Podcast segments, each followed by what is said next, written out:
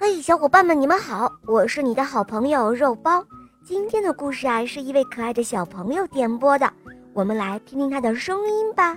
嗨，大家好，我叫牛嘉禾，我今年五岁了，我很喜欢小肉包睡前故事和萌猫森林记。我要讲播一个故事，叫《巴巴爸爸的学校》。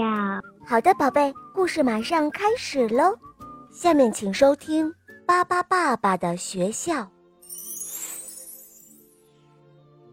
一天早上，巴巴爸爸一家送山上的一对双胞胎兄弟去学校，这可是他们第一天上学呀。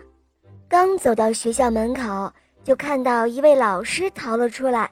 原来这里的学生非常的调皮，大一些的孩子们呢就在一起打架，大人们也拿他们没有办法。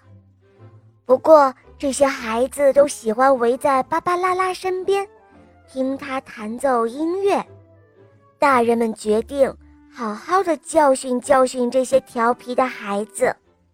巴巴爸爸觉得这可不是个好办法。巴巴爸爸说：“每个孩子都不一样，有的喜欢养鸟，有的喜欢音乐，有的喜欢画画。如果孩子喜欢汽车，那我们就教他机械知识，让他们一边玩一边学。”巴巴爸爸的话，大人们也不全信，不过他们愿意让巴巴爸爸试试。大人们送孩子们去巴巴爸爸新开的学校学习。喜欢唱歌跳舞的小朋友。可以上芭芭拉拉和巴巴贝尔的音乐课，喜欢机器和电力的小朋友可以上巴巴布莱特的课，因为巴巴爸爸一家可以变来变去，小朋友们连学习的用具都不用买了。孩子们在科学课上学会了种植物，你瞧，巴巴伯手里的葫芦像什么呢？哇，小心点，可别乱采蘑菇。让巴巴宝宝们告诉你哪些蘑菇是不能吃的。巴巴利波会教你怎样像河狸一样搭一个没有螺丝钉的小树屋。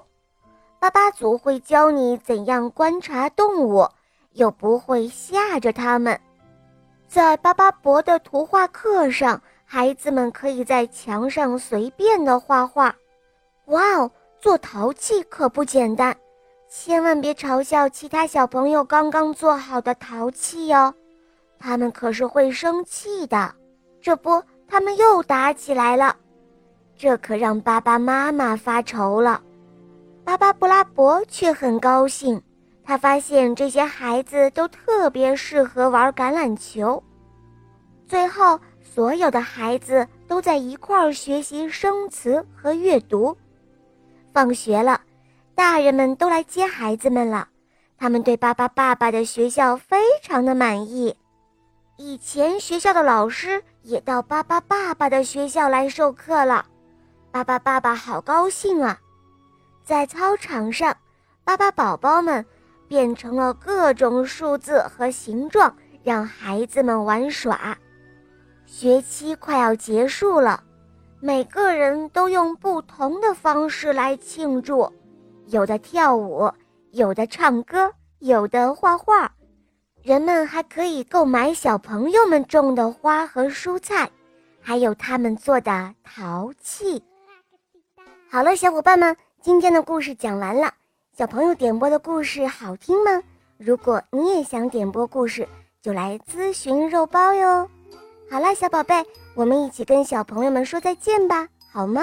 小朋友们再见啦！嗯，宝贝们，我们明天再见，拜拜。